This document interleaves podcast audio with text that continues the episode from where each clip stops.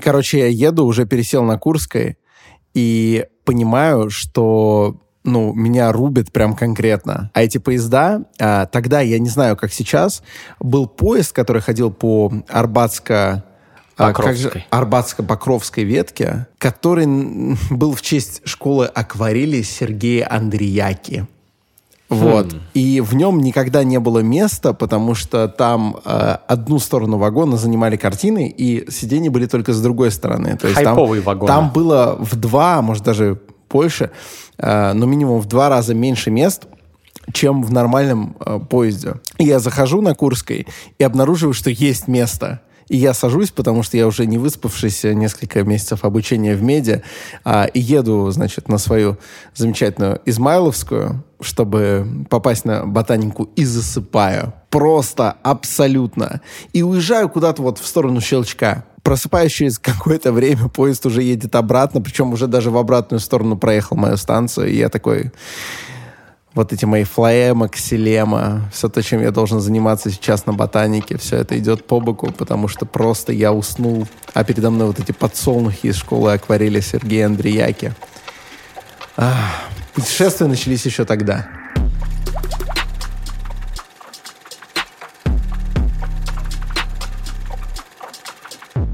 Ну, сегодня поговорим про путешествия. Друзья, это подкаст об инсайтах, исследованиях и трендах. Терминальное чтиво. Вот Александр Форсайт уже начал велеречиво разъябывать этот гризофарс. Меня зовут Гриша Мастридер. Всем привет. Будем говорить о путешествиях и о наших э, каких-то изысканиях в этой сфере за последнее время.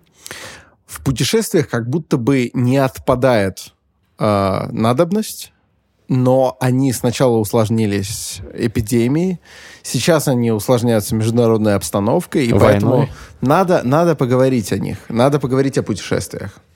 Вот э, в первую очередь я бы хотел, Александр, чтобы люди услышали твою историю про одно твое недавнее достижение. Я считаю, что это точно должно быть в твоем э, каком-то коротком питче о себе, что ты сделал вот это, сделал X. Вот то, о чем ты расскажешь, не буду спойлерить. И это было действительно нечто из сферы преодоления, из сферы э, борьбы с самим собою, э, как сказал бы Паша Техник, из сферы э, трансгуманизма, становления каким-то человеком э, чуть лучшей версии себя. Вот расскажи про этот опыт.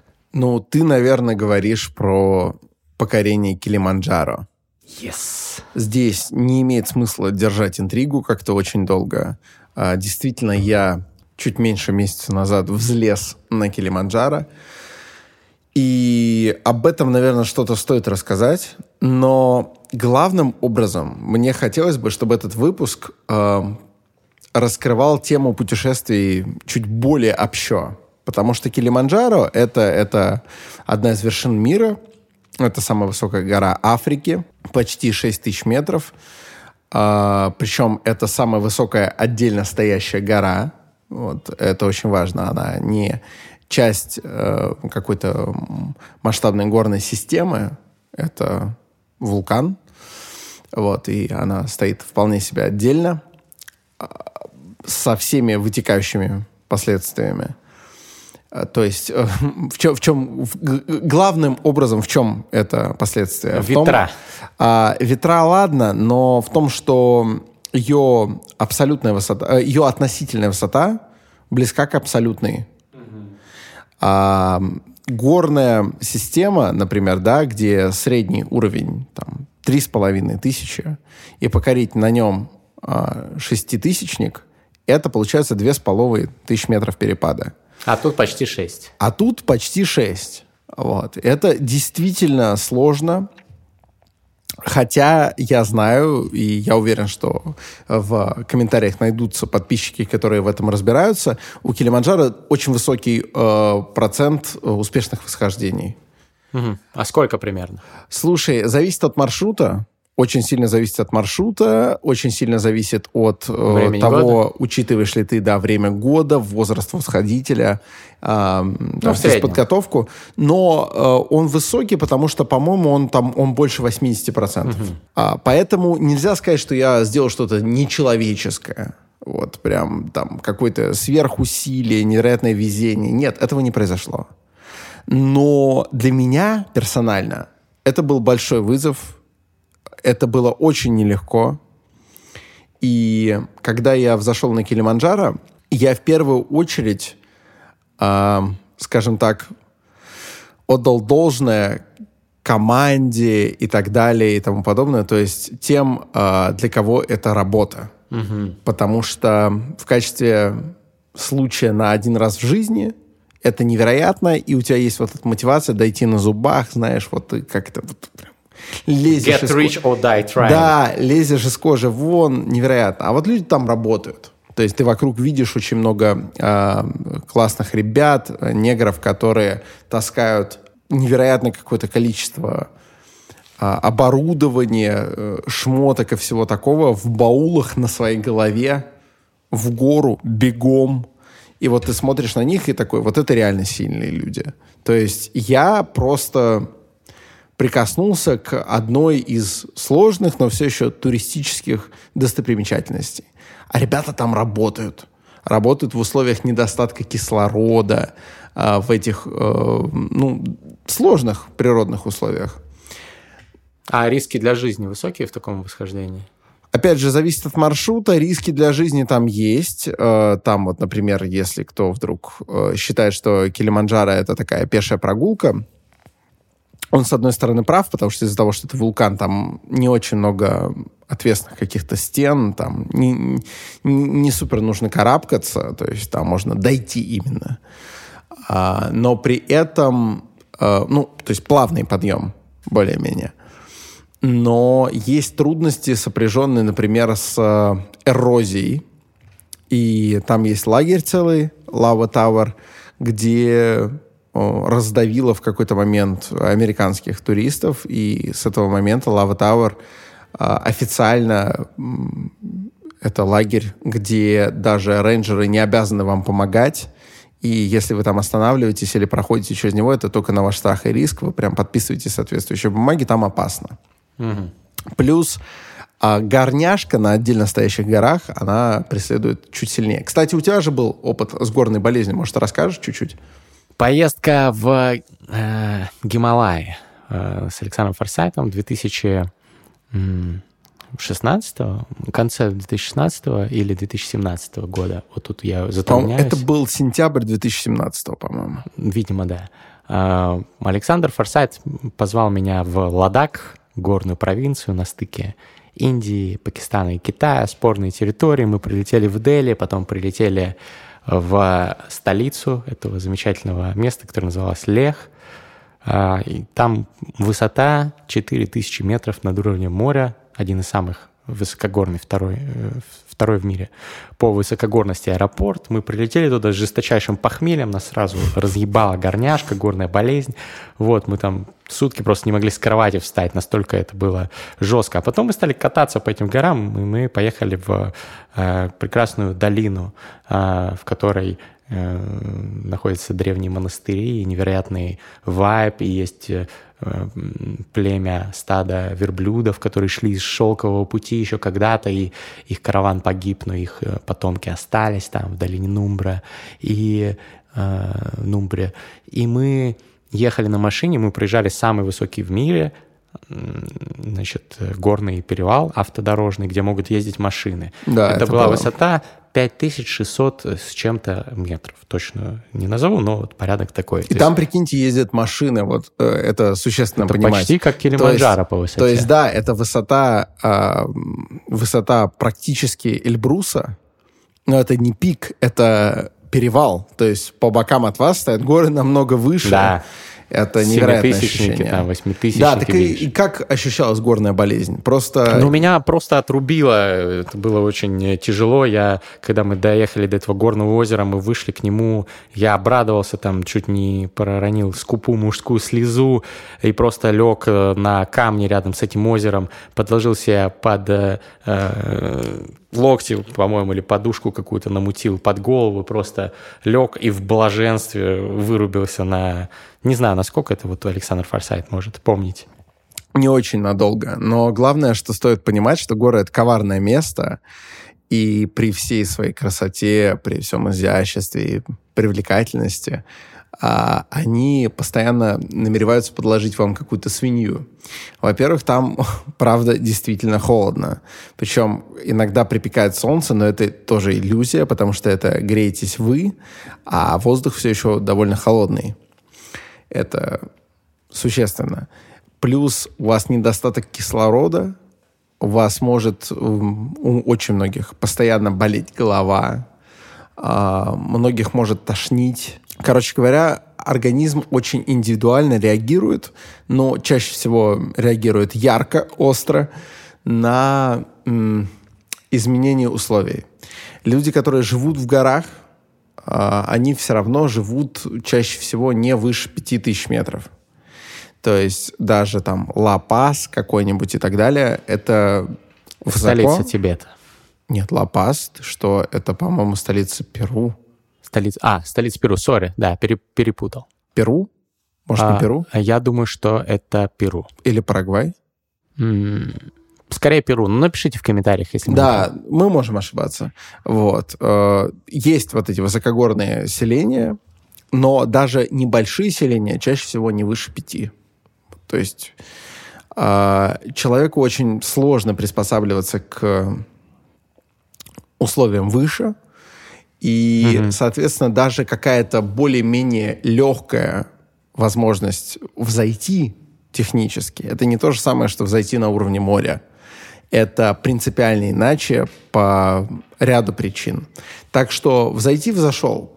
Но знаете, я в процессе столкнулся с огромным количеством новых условий перемещения по миру. Так. А, я понимаю, что для кого-то они совершенно не новые, но после, условно, ковида я не очень-то много куда-то ездил. То есть я после э, эпидемии, после пандемии я не был в Евросоюзе. Я mm-hmm. вообще, по-моему, у меня не было дальних путешествий. Я был там в Армении, а, после я был в Узбекистане, и все.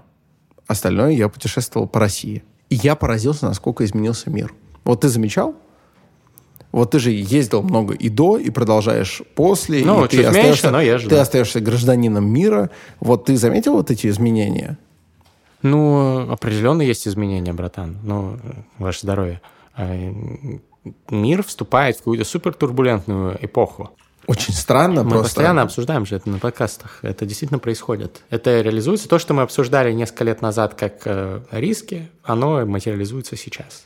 Поляризация, вот эта вот вся хуйня с обществом. Сверхъестественно, Война. сверхъестественно, да, войну я даже еще пока что в расчет не беру, но до этого мы еще доберемся. Но ты путешествуешь, вот эта постоянная необходимость учитывать, там, где какие даже вакцины а, принимают во внимание. В ряде арабских стран, например, спутник считается условно одобренной вакциной, то есть там, угу. а, с одной стороны, по нему ты можешь въехать, с другой стороны, к нему отношение особое, вот там особые требования, сложности, эти перелеты, где-то требуются маски, где-то не требуются, что само по себе абсурдно, а, потому что ты, например, летишь с одними и теми же людьми, а там, например, а, у вас два сегмента, один mm-hmm. обслуживает а, одна авиакомпания, другой какая-нибудь катарская авиакомпания. На катарской авиакомпании обязательно постоянно носить маски, но, значит, этот транзит а, вторую часть этого транзита покрывает другая авиакомпания, на которой не обязательно. То есть есть постоянное ощущение абсурда какого-то. А в целом а, вся инфраструктура путешествий заточена сейчас уже теперь на ковидные ограничения, а они сняты и, например, везде висят всякие там указания про то, что там, не знаю, вот это обязательно, вот это обязательно, вот это обязательно. Но никто это не соблюдает, и все уже закрывают на это глаза. А, и это настраивает тебя на некоторый философский лад. Абсолютно точно. Я же просидел 10 дней э, в ковидном, э, как это называется, отеле в Джакарте. Мы как с там Катериной, это все когда мы летали на Бали, вот э, это был декабрь 2021 года. Вот еще мы тогда не знали, что будет в 2022 происходить, конечно. И мы 10 дней сидели э, на изоляции, нам нельзя было даже выходить из номера отеля, но мы забронировали большой номер там с двумя комнатами, большим санузлом, и там, в принципе, было комфортно. Мы там читали друг другу э, вслух «Террор» э, Дэна Симмонса, замечательную книгу, мы играли в шахматы, занимались самыми разными вещами, проводили время э, продуктивно, но при этом красиво. Вот, и э, это были такие 10 дней перезагрузки, как будто на Випассану съездил, знаешь, вот люди ездят, вот, может быть, что-то такое достигаешь ты просто смотришь из окна этого отеля, там, ты на высоком этаже живешь, там внизу проезжают эти байки, машины, Джакарта, мегаполис, 30 миллионов людей живут. И ты не можешь к ним выйти, ты не можешь ни с кем из них пообщаться, тебе приносят еду и ставят перед твоей дверью э, три раза в день. Ну, ты как в тюрьме практически. Как в тюряге, да. Реально. Но Там кормушка ком... у тебя есть, да, вот это открывающаяся. В, ком... в комфортной. И зум-колл еще проводил. И я писал как раз э, свой парт для нашего трека, который мы написали для компании Робба в этот момент. Вот, короче, это интересно, действительно, новая реальность э, с ковидом, э, но с войной как-то больше, конечно, изменений э, произошло, мне кажется, именно для нас – ну вот то, то, то, что мы приезжаем в Грузию и видим, несмотря на то, что большинство э, ребят здесь максимально позитивно настроены, но видим проявление там, типа, что на мусорках пишут там «fuck Russia». То, что мы приезжаем в любую страну мира и с нами начинают говорить о войне и выяснять, э, ну, как-то выражать чаще всего сочувствие, поддержку и так далее, но это изменилось, раньше такого не было.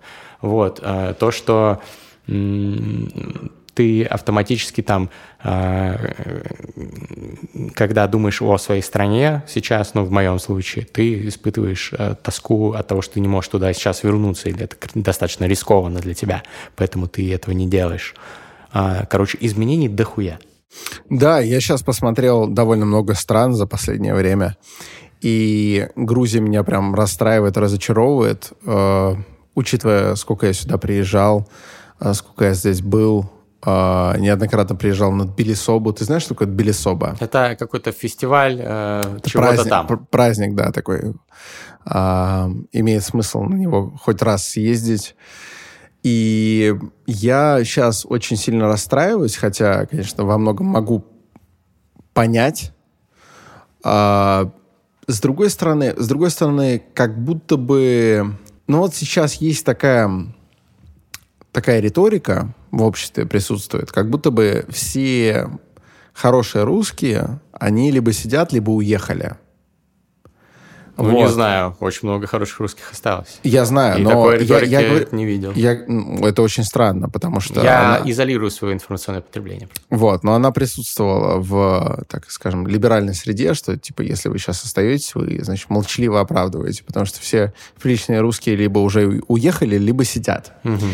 И э, я абсолютно не разделяю эту позицию, она бредовая, идиотская абсолютно, uh-huh. э, на мой взгляд. Э, в, в первую очередь потому, что хороший аргумент, вот если, э, например, все хорошие русские уехали, то они, получается, оставили э, страну, которая их волнует, плохим, плохим русским. Да, ну, типа, никого больше не осталось.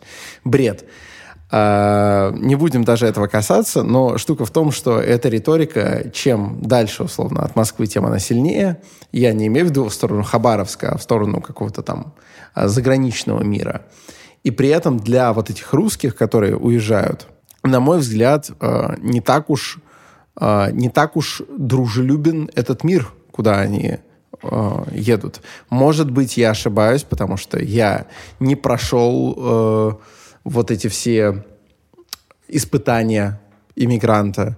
Может быть, у меня было бы другое мнение, но если я сейчас погляжу, вот, например, на то, что я вижу в Тбилиси а, или а, еще где-то, то как будто бы русских, которые уезжают, там не рады видеть. Типа, при чем тут, при чем тут они? Они-то уж как минимум фактом своего отъезда выражают свое несогласие с политикой государства Российская Федерация, да, и тем самым вроде бы, значит, а, ставят себя на какое-то некое белое поле. Однако именно их требуют там изгнать, люди, которые пишут эти граффити на стенах. Ну, тем не менее, это все еще маргинальные призывы, именно, надо признать. Смотри, именно не, среди не них... Мейнстрим. Хорошо, хорошо, это маргинальные призывы. Именно среди них ведут свою пропаганду те, кто там, не знаю, вешают повсюду украинские флаги.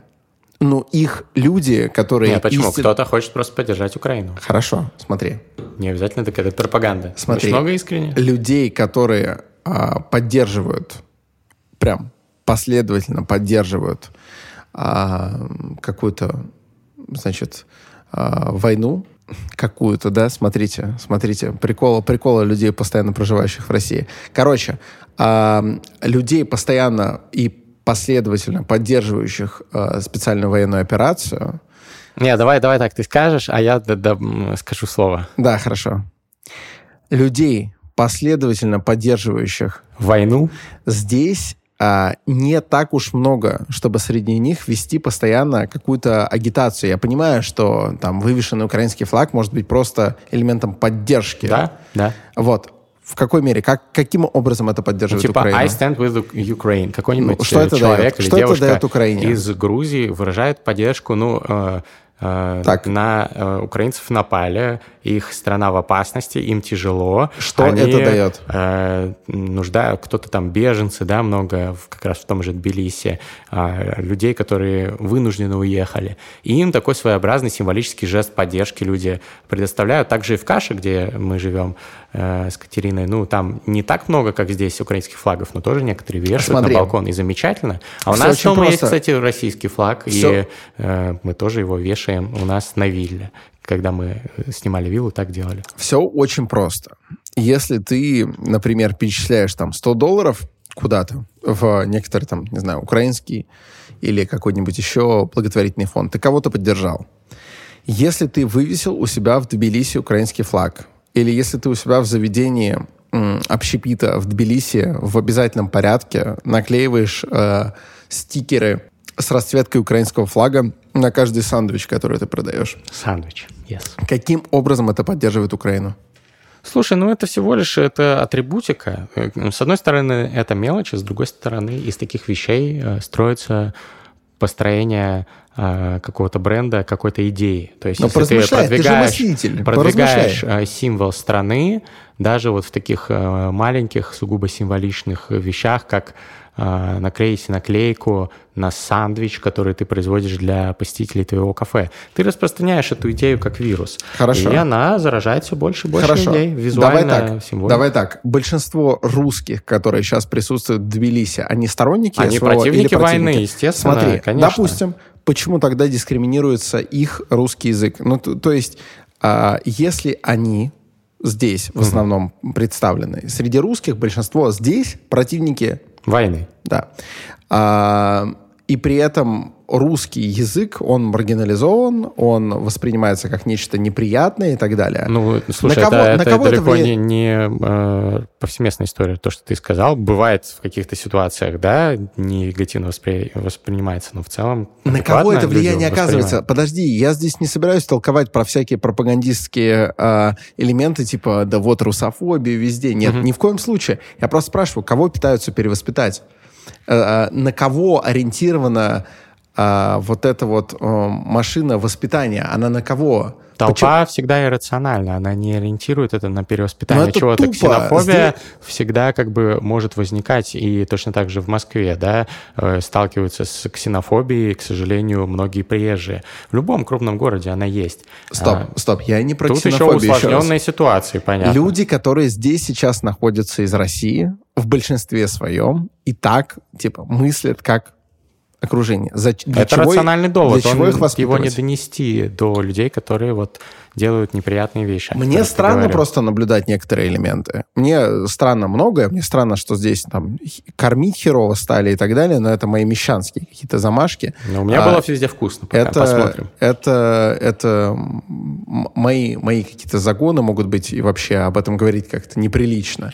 Но вот, например, то, что нашего битмейкера Артура Ферстфила не пустили в Грузию... Это обидно очень, да, товарищи. а, просто потому, что у него в качестве места рождения стоит э, один из городов Северного Кавказа, это странно.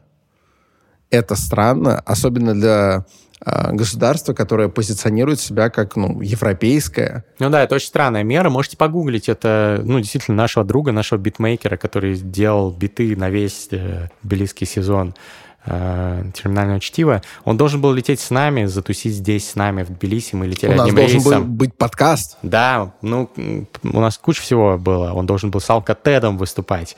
Но а, развернули на границе его, сказали, ну, наша, э, из- что там у них, нейросеть э, или там что-то еще говорит, что мы не можем вас пустить. И дальше он находит в Гугле, что вот кавказцев не пускают в Грузию часто, многих, негласно. Ну, Я не знаю, насколько эта информация правдивая и насколько его не пустили именно ради этого, но я не вижу ни одной причины его не пустить. Артур — это замечательный человек. Всем рекомендую его подкаст «Сингл», YouTube-канал. Подписывайтесь по ссылке в описании. В общем, да, вышло немножко... Осадочек остался. Так или иначе, а, мне еще есть чем сравнить, как и тебе. То есть, возможно, ты не столкнулся уже с омерзительным несъедобным харчо и не столкнулся с а, аб- абсолютно, мне кажется, постыдными хинкали. Видимо, тебе все понравилось, я допускаю, такое может быть. А Вот. э, Но так или иначе, мы отметаем вот это все. Типа, упреки к сервису, там, каким-то развлечениям. Это все, во-первых, индивидуально, во-вторых, мы могли там оказаться не в тех местах, в-третьих, у нас могут быть разные вкусы, но то, что здесь последовательно, на мой взгляд, м, здесь как раз, на мой взгляд, в отличие от э, взгляда Миши Сеина, не проводят глобально разницу между государством и страной. Вот Миша говорит, что ее Ссылка проводят. на подкаст с Мишей в описании, друзья. Хороший, хороший, хороший тезис. Не Вот. знаю, мне кажется, еще рано судить. Я здесь пока всего два дня. Да, нужно, нужно посмотреть еще. Да, возможно, Но- первое впечатление о матче. Но как будто бы, по первому впечатлению, есть некоторое загребание под одну гребенку. А вот у тебя, вот если ты опишешь комплексно свои ощущения от приезда сюда, они каковы? Но они экстатические в первую очередь, потому что я нахожусь сейчас на невероятном душевном эмоциональном подъеме, за что предлагаю выпить. И не только потому, что мы сейчас пишем подкаст. У меня был день рождения, 9 августа мне исполнилось 29 лет, и э, спустя несколько дней прилетела Ватага, Арава моих друзей, которые меня поздравляли, и э, с которыми мы замечательно несколько дней провели, больше недели, провели на э, небольшой вилле, которую мы сняли на Пенинсуле, это волшебное место возле Каша. И сразу после этого я полетел сюда, и здесь мы э, не, не один, еще и со своей девушкой Екатериной, и с нашими животными. И здесь мы вместе с Александром Форсайтом пишем подкасты. И уже записали изрядное количество подкастов. Сделали это красиво. Всем советую. По ссылкам в описании можете перейти на конкретные выпуски, которые уже опубликованы. И э, я чувствую определенный дух- душевный подъем, потому что за последние 10 дней мне сказали больше тостов, чем за последний там год. Вот. И за последние 10 дней я пообщался с большинством своих друзей больше, чем за последние больше года, потому что там со многими мы не путешествовали и не были вместе в одном э, здании там 10 дней. И это все невероятно меня вдохновляет. Я понимаю, что я, несмотря на то, что живу в каше как затворник, ну, мы с Катериной живем как затворник, играем в шахматы, там, сидим, книги читаем, немножко чилим, ездим на пенинсулу на пляж скупаться. А, во мне довольно сильна потребность в социализации не рандомная, не просто нетворкинг, там, пойти попиздеть с рандомными людьми интересными. Мне этого, ей-богу, хватает, но именно с моими друзьями проводить время, с моей стаей, да, если возвращаться к эволюционным механизмам, почему люди избегают одиночества, есть исследования, которые показывают, что, блядь, тогда изгоняли, если из стаи, ты погибал, потому что в одиночестве ты не добываешь себе пищу и т.д. и т.п. Можете погуглить. И вот это, видимо, во мне есть, и я очень скучал по своей стае, по ребятам, и далеко не все друзья приехали, но кто-то смог, и там вот у нас была тусовка почти на 10 человек, и было очень интересно. И я поэтому считаю, что иногда не нужно никуда путешествовать, л- нужно, чтобы путешествовали к тебе друзья твои и заезжали просто в гости. Не обязательно должны быть разные города даже. Просто делать такой вот э, дружеский м, сабантуй или, ежели позволите, э, симпозий э, который, как известно, симпозиум, друзья, если вы не знали, в Древней Греции это была попойка, так называлась, на которой э, сидели, майнили инсайты и тестовали друг друга. Я Александр тестую Форсайт. нас обоих. За нас. Сложно стал по миру ездить. Сложно. Аж дух спирает, когда об этом говорю. Но то багаж теряют. А расскажи историю То- про багаж. Да, это невероятно. Это просто разъеб, друзья. Да, это я полностью даже рассказывать не буду, но штука в том, что по пути из Африки мой багаж потеряли. Значит, э, меня вынудили три раза там менять свой билет, а мне очень важно было попасть к Грише на день рождения, и поэтому я а, не мог, значит, зависнуть где-то на 3-4 дня и дождаться дешевого перелета. Надо было лететь дорогими. Это все значит, накручивалось, накручивалось, накручивалось. Но это все мелочи. Забавно, что этот логистический прикол, он растянулся и дальше. То есть кого-то из нас потом не пустили в Грузию, Да. и его багаж при этом остался у тебя. А, То есть у меня моего багажа нет, да. Но Вот, у живу меня есть могу. багаж Артура Форстфила. Вот. А, значит, там, не знаю, девушка Феди Букера не смогла вылететь в Россию, потому что у нее не было ПЦР-теста. А Федя Букер ехал на фестиваль, а, но его авиакомпания задержала вылет настолько, что он чуть на него не опоздал и вынужден был тоже брать себе в Россию уже новый стыковочный перелет. Что, что-то еще происходило. Точно, точно. Это, это, это явно еще не все. Еще какие-то. То есть- Машины там у людей ломались на полдороги, и, еще все, что-то. И все это накладывается на то, о чем я читаю сейчас в интернете, что некоторые российские авиакомпании уже занимаются так называемым авиационным каннибализмом. Они поедают э, трупы друг друга? Э, почти. Значит, в чем штука? Любой самолет надо обслуживать. У него есть куча агрегатов, вот, э, значит, деталей, которые нужно постоянно держать в идеальном состоянии, чтобы он мог летать безопасно, самолет.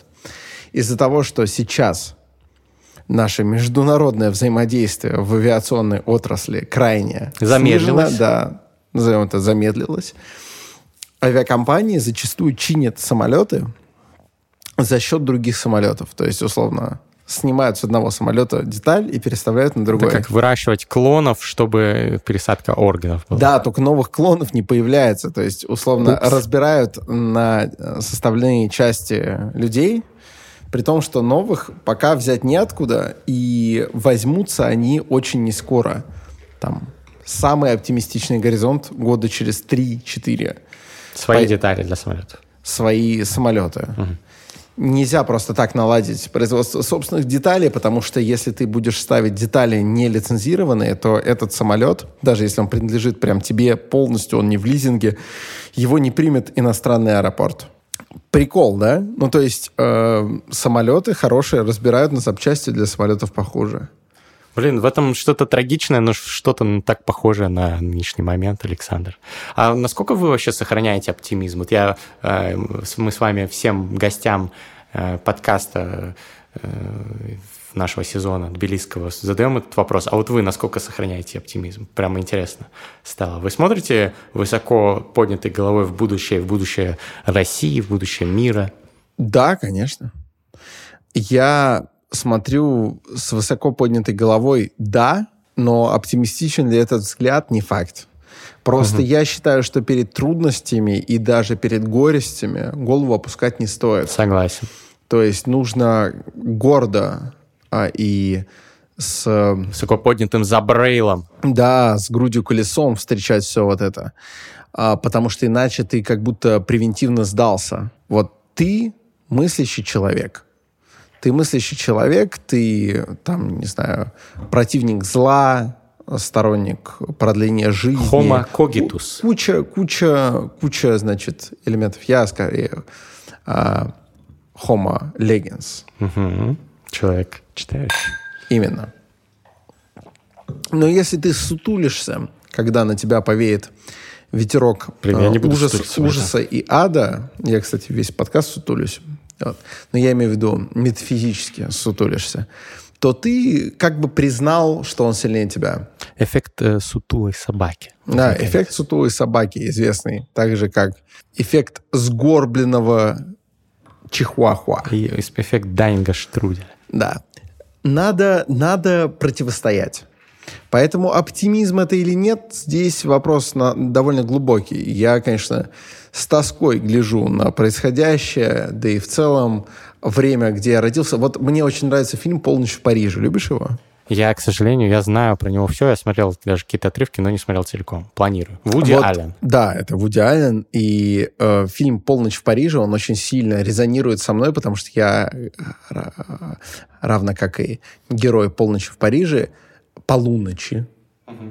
в Париже, было бы правильнее, а, не в полной мере отождествляю себя со временем, в котором я живу. Потому что ты человек эпохи Возрождения. Ну, я бы не особо хотел в эпоху Возрождения. Тогда века. было довольно тяжело, да. Вот я бы хотел туда. А, и этот фильм, он целиком про такого человека. Вот, дальше смотрите, не буду рассказывать. Ссылка в описании. То есть, в целом, происходящее сейчас в мире, даже до... Войны? Оно меня, ну, как-то пришибало несколько. Я mm-hmm. хотел бы чуть покруче, чуть поинтереснее, повеселее. Но значит ли это, что случившийся ад, кошмар и ужас, он меня демотивировал? Нет, ни в коей мере. Уже были у нас выпуски, я думаю, здесь имеет смысл дать ссылку на один из наших подкастов ереванских. Yes где я объяснял про то, что надо найти свою делянку и возделывать ее. Uh-huh. Вот. И как раз э, «Пора невзгод», она очень сильно мотивирует к тому, чтобы эту делянку найти. Так и что... ты ее отыскал в том числе в виде гуманитарной помощи, которой ты занимаешься. Ссылки на поддержку этого проекта будут в описании. Да, соответственно, э, вот понимаешь... Лекарства здесь... возить людям, которые То есть, страдают. В целом, меня, конечно, все огорчает. И будущее туманно и, возможно, мрачно. Угу. Но я скорее оптимистически на это взираю. То есть мне кажется, что если люди неравнодушные, как ты и я, как наши слушатели, они найдут, что делать, что делать. И как быть? Вот. Подкаст, э, ссылка в описании. То, знаете, вывезем, победим. Вот я подумал, у Оксимирона есть красивая строчка, э, суицид или стоицизм, по-моему, там как, как альтернатива. А вот мне кажется, что солипсизм или стоицизм, вот сейчас такая э, чаще всего альтернатива перед людьми стоит, и стоицизм все-таки выигрывает. А, потому что ты просто делаешь, ну вот, сделаешь свою делянку, делаешь, что должен, и будь, что будет, там, просто делай, делай просто. Ты делаешь какие-то вещи, которые приводят к большему э, добру в мире, там, хотя бы чуть-чуть, локально, там, помочь какому-то ближнему. Э, с точки зрения э, Иеремии Бентама, Джереми Бентам, это утилитаризм, ты э, максимизируешь э, э, какие-то полезные вещи в рамках своей компетенции. Эм, мне кажется, это правильный подход, и это то, что мы обсуждали в парном подкасте из Еревана. Обязательно ссылочка в описании, посмотрите, если не видели. Ну вот про путешествия дальше. А, Все изменилось. Мир, конечно, изменился, но, может быть, вы что-то расскажете еще из поездок э, э, с гуманитарной помощью? Может быть, у вас какой-то оттуда еще есть инсайт? Ну, там прям радикально нового ничего нет, но если вдруг mm-hmm. меня слушают люди из руководства, а, назовем это так, частично признанных республик, mm-hmm. а, пожалуйста, перестаньте чинить препоны поставкам гуманитарки, потому что mm-hmm. это, это стало одной из основных проблем, что бюрократия, бюрократия и а, вот люди живут и так, ну, скажем так, э, на полулегальном статусе.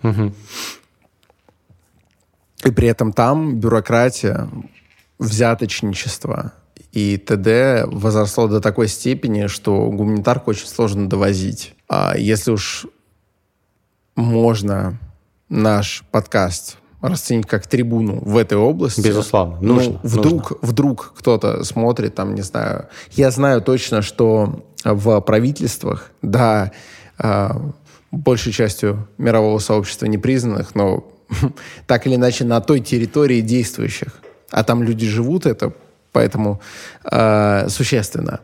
Э, там довольно много молодых ребят. Может кто-то нас смотреть. Ребята, разберитесь с тем, что у вас происходит на границе если вы почувствовали себя э, самостоятельным государством, которое признано хотя бы какой-то уже страной, э, которая, значит, сама по себе э, является носителем суверенитета, э, опрувнутого ООН и так далее.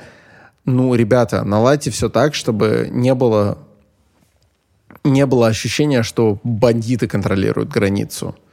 Вот, чтобы можно было лекарства довозить в больницы. Я там не был, но к словам присоединяюсь. Конечно же, лекарства довозить больным, э, инсулин э, диабетикам, которые без него не выживут. И это то, чем занимается Александр. Это не какая-то военная, инсулин, не дай бог, инсулин, или политическая тема. Просто лекарство для Инсулин, обезболивающие, людей. эндотрахеальные трубки. А, много, много всего. Угу. Все, все э, в, этом нуждаются люди, которые там живут. И сейчас главной проблемой стало то, что Не часть, часть э, скажем так, э, служб этих э, государств, она как будто не чувствует своей причастности к спасению жизней они как будто по отдельным, по отдельным моральным законам живут. Ну, блин, я боюсь, что это системная, на самом деле, такая проблема и неизбежная деградация системы, вот такой бесконтрольной э, бандитской, бандитократии, там, э, э, забыл, как это по-гречески будет. Э, ну, короче, когда ну, кланы раздирают просто Там богатство живут замечательные люди, их надо лечить. Да, вот. и ну просто почему так происходит? Почему эти замечательные люди, и у них э, ими не правят замечательные люди? И почему так происходит в том числе в России? Этот вопрос относится к ней тоже. Вот он мне неоднократно, конечно, приходит в голову, я пока не пришел к однозначному ответу. Думаю, что это может быть просто случайностью, просто какой-то несчастливой картой, которая выпала. Потому что все шансы Россия имела не впасть в какую-то, блин, автократию, диктатуру и так далее. Почему так вышло, непонятно, но э, вопрос оптимизма тоже для меня под вопросом. Извините за тавтологию, он меня не имеет какого-то однозначного ответа. Я, конечно же, как стоик, я понимаю, что я, если не могу изменить сейчас ничего, я просто буду делать, что должно, и будет, что будет, делать там свой контент, э, развиваться самому, что-то там стараться сделать, кому-то помогать и э, быть там достойным человеком. Но, э, конечно же, этого может быть э, недостаточно, чтобы изменить этот э, мир и чтобы он прогнулся под нас, а не под каких-то ублюдков. Вот, этого бы, конечно, не хотелось. Но еще с другой стороны, вот лично меня все еще гнетет э, другие вещи, экзистенциальные риски для всего человечества, которые реально там материализуются с каждым месяцем, ты понимаешь, что, блядь, апокалипсис от искусственного интеллекта, я раньше думал, что это, ну, шанс там процентов 10. Сейчас я понимаю, что процентов 50 этому шанс в моей личной системе. Я все еще наполовину скептик, но наполовину я понимаю, что это, ну, это будет вообще уничтожение человечества потенциально. И вот эти еще вещи гнетут и ты сам в эмиграции находишься в таком нестабильном э, положении и сталкиваешься с разным вот этим гангстащитом, ну вот удивительно, насколько мои близкие, вот, насколько Катерина, насколько мои друзья, в том числе ты, Александр, насколько вы поддерживаете меня, и насколько моя деятельность э, продуктивная, надеюсь, поддерживает меня, дает мне энергии, наш криптобизнес, агентство маркетинга для криптопроектов с моим партнером Костей. И, блин, вот э, с этими всеми силами я чувствую, что я в ресурсе, несмотря на весь этот э, э, гризофарс, который происходит. Я вот даже поеду на шахматный турнир выступать в городе Мерсин. Надо просто начать, на, начать мыслить не категориями ярлыков, угу. а категориями общечеловеческими.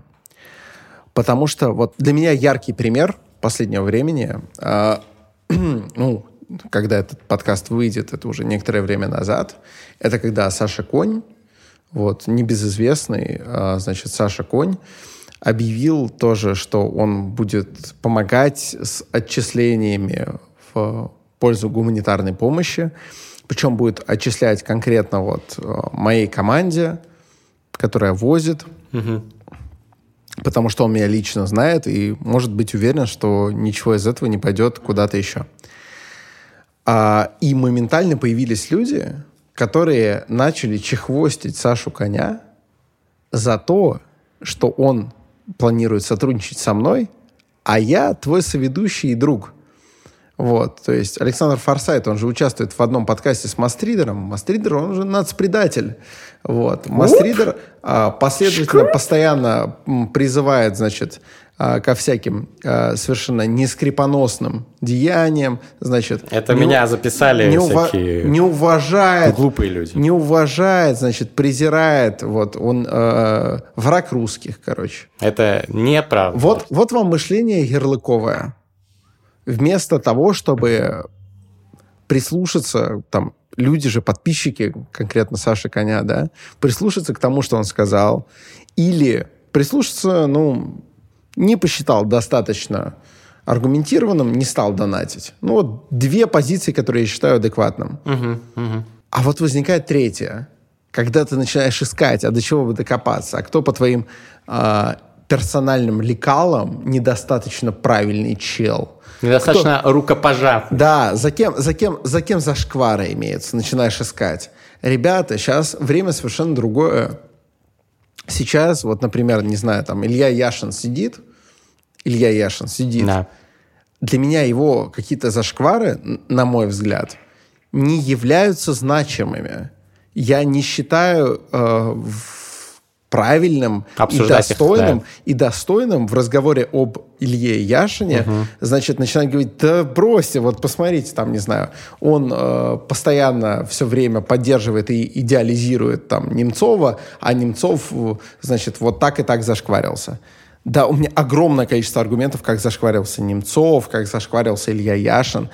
Я не буду сейчас об этом говорить. Это неправильно. Неправильно сейчас, его критиковать сейчас, вообще сейчас. Сейчас да. момент... Э, ребята, когда Навальный сел, когда, э, э, ладно Навальный очень, очень скандальная фигура, угу. все, смотрите, когда Ходорковский сел, его какие-то там, не знаю... Зашквары? Ситуации, которые возникали у него, как у любого другого из олигархов, ведущих, они отошли на второй план он персональный враг системы, он, э, он сел не за то, что он совершал, он сел ну, за понятно. то, что... За, за то, что полит... он набрал политический за... вес и стал опасен. Вот. И э, рассуждать в этом контексте о том, что вот Варюк наказывают, блядь, посмотрите, кто сидит э, в итоге во власти, да, посмотрите, кто рулит крупнейшими, Жулики и кру- крупнейшими компаниями, да, по попустительству да. э, действующей власти, кто ими рулит.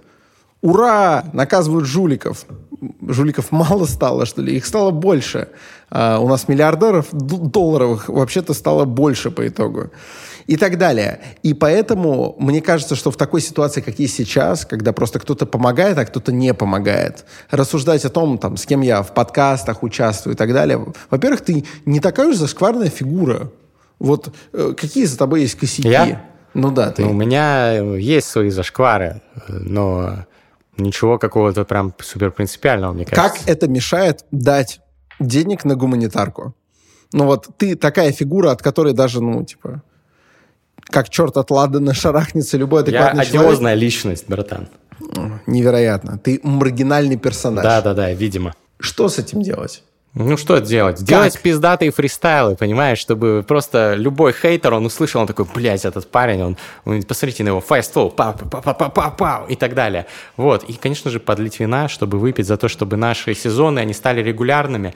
Э, я очень хочу, чтобы подписчики наши написали в комментариях под этим выпуском, где вы хотите видеть еще сезоны терминального чтива. Может быть, вы такие, я живу в Праге, я готов познакомить вас со всеми пражскими там э, интересными чуваками, с которыми вы сделаете, с кем-то, может, даже на английском.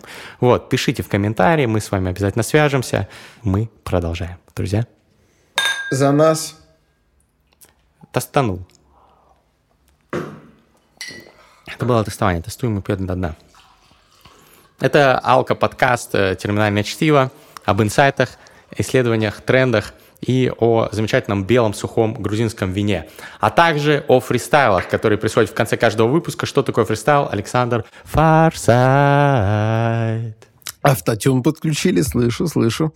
А, фристайл — это когда мы в первый раз слышим бит, который нам предоставил наш битмейкер. Сегодня это Артур, I am first feel.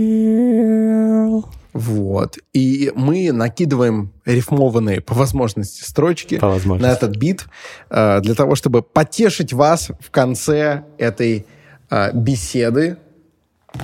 Простите. Значит, чтобы, чтобы разогреть вас в преддверии того, как вы пойдете заниматься своими делами. Большими мы делами. Хотим, хотим немножечко вас порадовать. Итак, Бидж... Биджей. Итак, Биджей Фок а, э, замечательную книгу написал а, «Нано-привычки». Почитайте. PhD, доктор. Э, очень интересно про привычку. А я хочу сказать диджей. Заводи это дерьмо, канаемся, кто первый. Давай. Раз, два, три. Раз, два, три. Ты первый. Я. Я.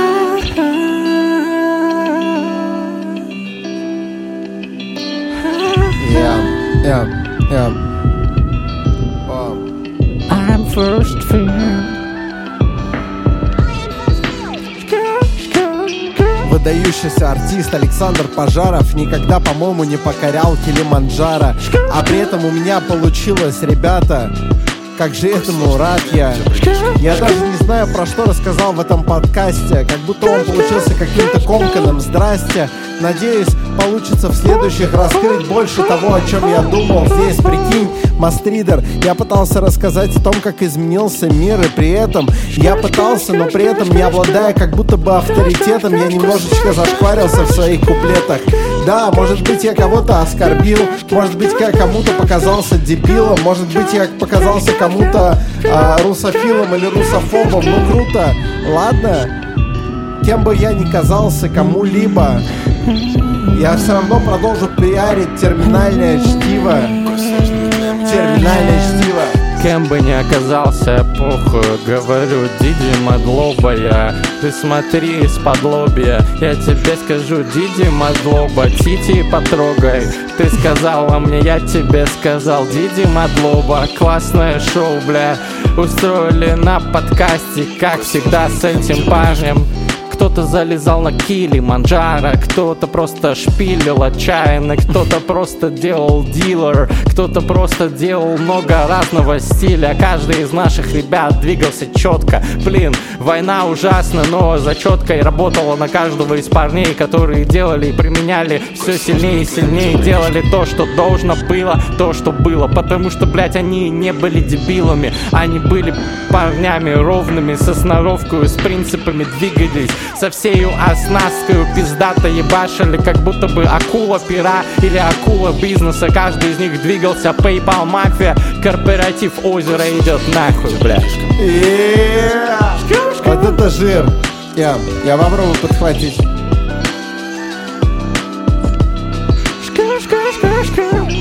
Я, я пытаюсь во фристайле озвучивать свои мысли. Вчера, например, ночью иду под Тбилиси и при этом нет никакой нормальной еды, сын. О, и бит снова начался. Yeah, это возникает у меня вера в этот день, брат. Да, твои бэки реально сводят с меня с ума. Тебе нужно залезть в горы, братан. Тебе нужно попробовать. Тебе нужно попробовать сделать это уже в ближайшую субботу, блин. Yeah, нужно yeah. залезть в горы тебе не нужно быть упоротым. Будешь трезвым, будешь резвым. Ты, ты, твоя подруга лесби. Вы заходите вдвоем на Килиманджаро. Этот парень под жарой слегка отчаялся немножечко. Он вдохнул кислорода с мешка и навалил рыбака. Взял колоночку с собой, поставил братьев жемчужных. Он любил отчизну, он был на чужбине. Он был не мистером Бином, но он был таким немножко на бин-бэге зависал с разные питбули пит, стелет как будто бы в постели он оказался и заснул, и отправился в другую страну. Но на самом деле это был судный день. Это было судно, на котором он переправлялся. Это не была посудина, какая-то паскудина. Сказала fuck Russians. Я сказал ему нет, не надо, пау, потому что это Тбилиси, и мы делаем здесь на стиле. Сегодня вечером какой-то Василий придет, и какой-то Артем и зачитает фристол. Yeah, yeah, yeah. Пау, пау, пау, пау, пау. Сука, сука, сука.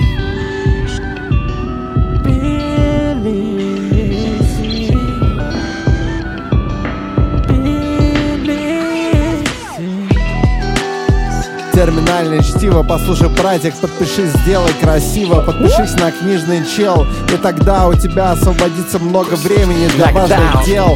Е, поставь 5 звезд нам Потому что это колесо сансары. Оно катит тебя туда, где шикарные подкасты. Новый подписчик тоже, здравствуй. Здорово. Напиши коммент из пяти слов Я Получи надеюсь, что ты уже к этому готов Я надеюсь, что ты не лох, браток Потому что ты же не Альфред Кох Е, Альфреда Коха ебал в рот Альфред Хичкок. Спасибо, терминальное чтиво. До свидания. Обнял, целую.